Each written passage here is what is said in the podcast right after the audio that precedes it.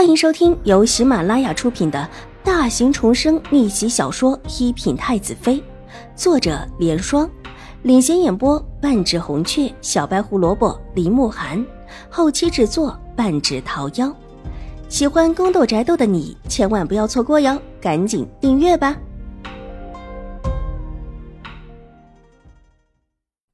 第九百七十一集，三年前的事情了。说是他早就放下了，就不会有那日之事。当然，也可能换了另外一种说法，他现在又在图谋自己什么？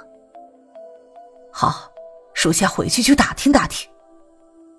董大娘就点头了下来，之后又向邵婉如说了一些琐碎的事情，聊了一会儿之后，匆匆的下山去了。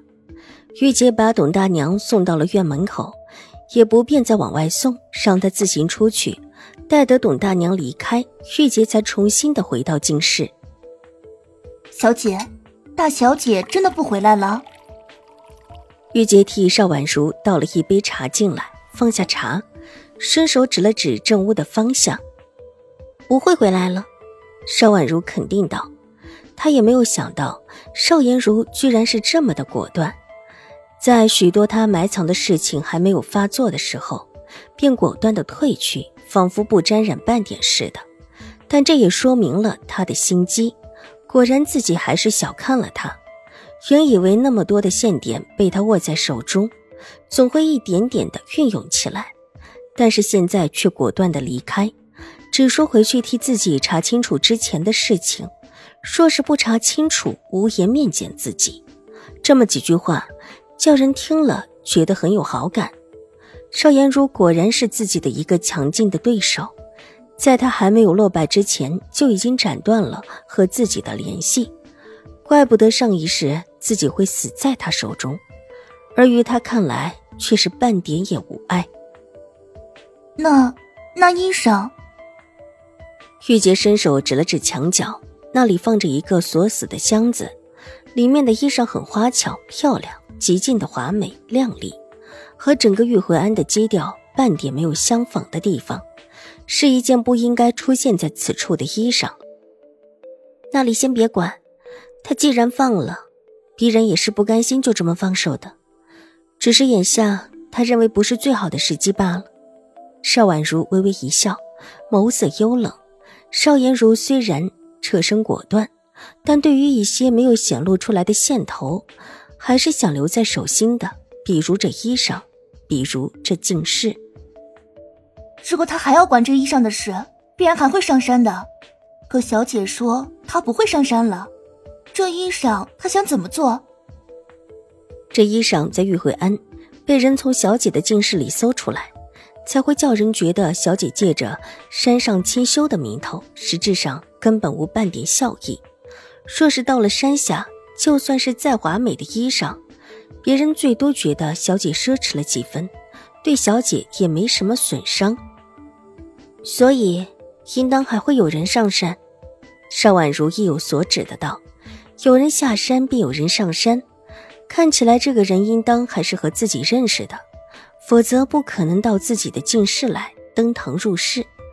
一时间，他也猜不透邵颜如会把谁送到玉慧庵里来。”但有一点，他可以确定，之前埋下的线头，邵颜如绝对不会白白的放过。他会叫人上山，而且这个人跟自己有关，出了事情还不能够连累到他。拿起手边的杯子，轻轻的喝了一口，任嘴角泛起了淡淡的嘲讽。他忽然猜出来那个人是谁了。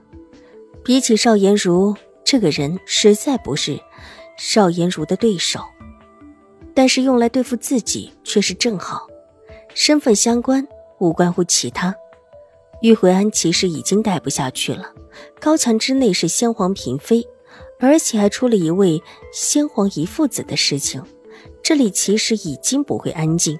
眼下不过是刚刚开始，但他自己又不能够自行离开，那眼下却是一个最好的时机。不管邵颜如如何，都必然会生出事故来。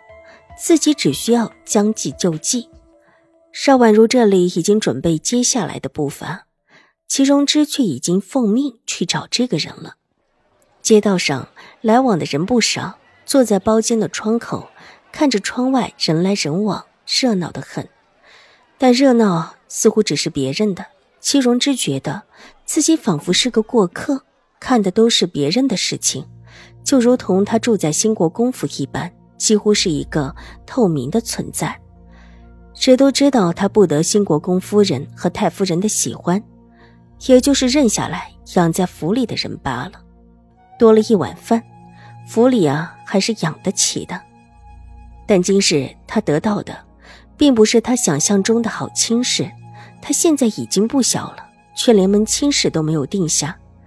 因为邵颜如在整个兴国公府最大，他的亲事没有定下，所以其他人都没法定。这理由很说得过去，除非祁荣之自己的亲生父母为他提亲，但祁知府远在江州，况且就算是到了京城，一个边远知府的女儿，又有几个人真的能够和自己结亲的？紧紧闭上了眼睛，再睁开，已经不是方才带着苍然的样子，眸色淡淡而温和，像极了邵颜如往事的模样。跟着邵颜如日久，行为举止上面还是有所长进的。小姐，永康伯府世子夫人来了。春意进来禀报，请玉茹姐姐进来。齐荣之微微一笑，站了起来，往外迎出来。包厢的门开了，包厢外面站着秦玉茹。戴德看到眼前的秦玉茹，纵然齐荣之早有准备，也被眼前的人吓了一跳。这还是秦玉茹吗？以往的秦玉茹是鲜活的、妩媚的，长得不错的她，曾经和齐荣之在江州的时候并列为两大美女，又得齐天宇的钟情，在江州可谓是如鱼得水、娇丽脱俗。而眼前的人，如果不说，大街上两个人擦肩而过的，戚荣之觉得自己并不认得这个人，就是和自己一起长大的秦玉茹，瘦的几乎脱了形，连头发都是枯干灰败的。纵然头上青丝压制的华丽，但是也只是如同一个木木的架子，看不到往日的生动和灵活。一双眼睛看起来灰灰的，透着几分阴沉。看的人的时候，莫名的叫人心头发冷。整个人大了有十岁左右，仿佛像个三十左右的女子。